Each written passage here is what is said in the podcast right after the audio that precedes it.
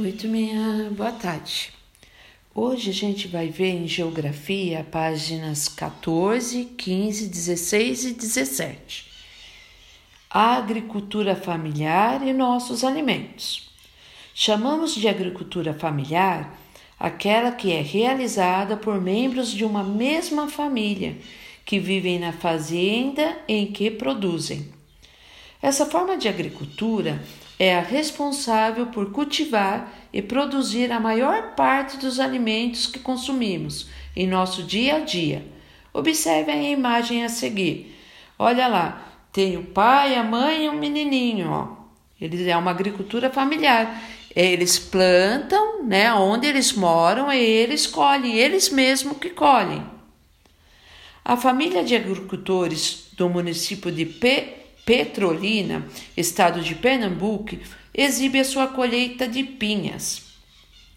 Né? Isso daqui chama pinhas. Dependendo da maneira como é feito o cultivo nas fazendas, o solo e a água podem sofrer com problemas ambientais.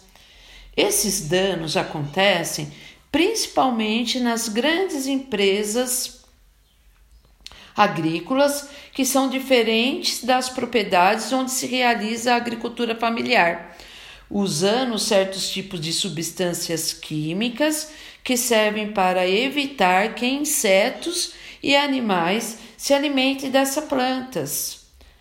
Os agrotóxicos.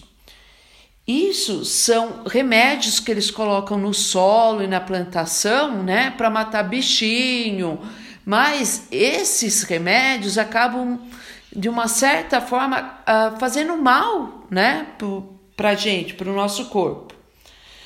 Quando usado em excesso, o agrotóxico, agrotóxico pode contaminar o ambiente e eliminar vários insetos, inclusive as abelhas, que trazem muitos benefícios para a natureza e para a nossa vida Olha lá, ó, o agricultor aplicando os agrotóxicos em plantação de frutas cítricas no município de Araruama, no estado do Rio de Janeiro. A Ana enrolou até a língua para falar agrotóxicos. Estou com a língua enrolada hoje. Responda as questões na página 15. Número 1. Um, qual é o nome dos lugares onde se cria gado e produz alimentos? 2. O que significa a palavra agricultura? 3. Além da agricultura, qual é a outra atividade comum desenvolvida nos sítios e fazendas? 4. O que é a agricultura familiar? 5. Qual é a importância da agricultura familiar para as pessoas que vivem na cidade? Aí agora a gente vai na página 16. O que. E você, o que acha? Olha lá, tá a professora com os aluninhos. Uh, por que as galinhas estão soltas no meio da plantação, professora? Porque elas se alimentam de insetos que podem comer pedaço das plantas, Vitor. Olha lá, a professora respondeu.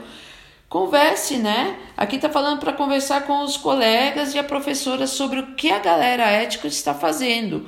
Em sua opinião, é possível praticar a agricultura e não danificar a natureza? Como? Conversa aí com a mamãe, com o papai, com a vovó, pergunta para eles. Aí depois vocês respondem aqui embaixo. Aí na página 17 tem o cri-cri.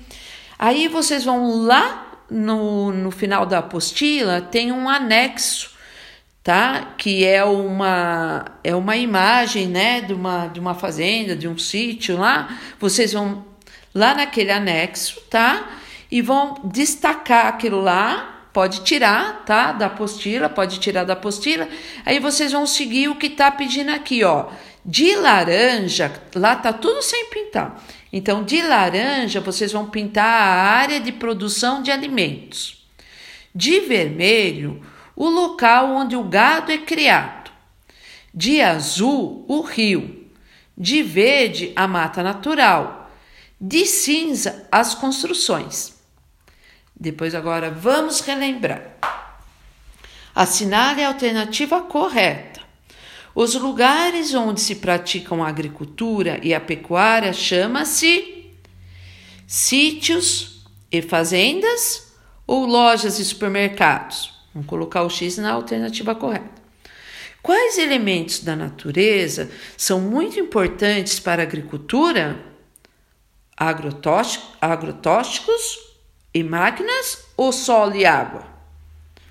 Os sítios e fazendas têm o mesmo tamanho e a mesma maneira de produzir ou têm tamanhos diferentes e maneiras de produzir diferentes? Aí é número 2 qual prática adotada por alguns agricultores pode contaminar os alimentos, o solo e a água? 3. Por que a agricultura familiar é importante para todas as pessoas que vivem na cidade? Aí vocês respondam. Beijinho e até mais, pessoal!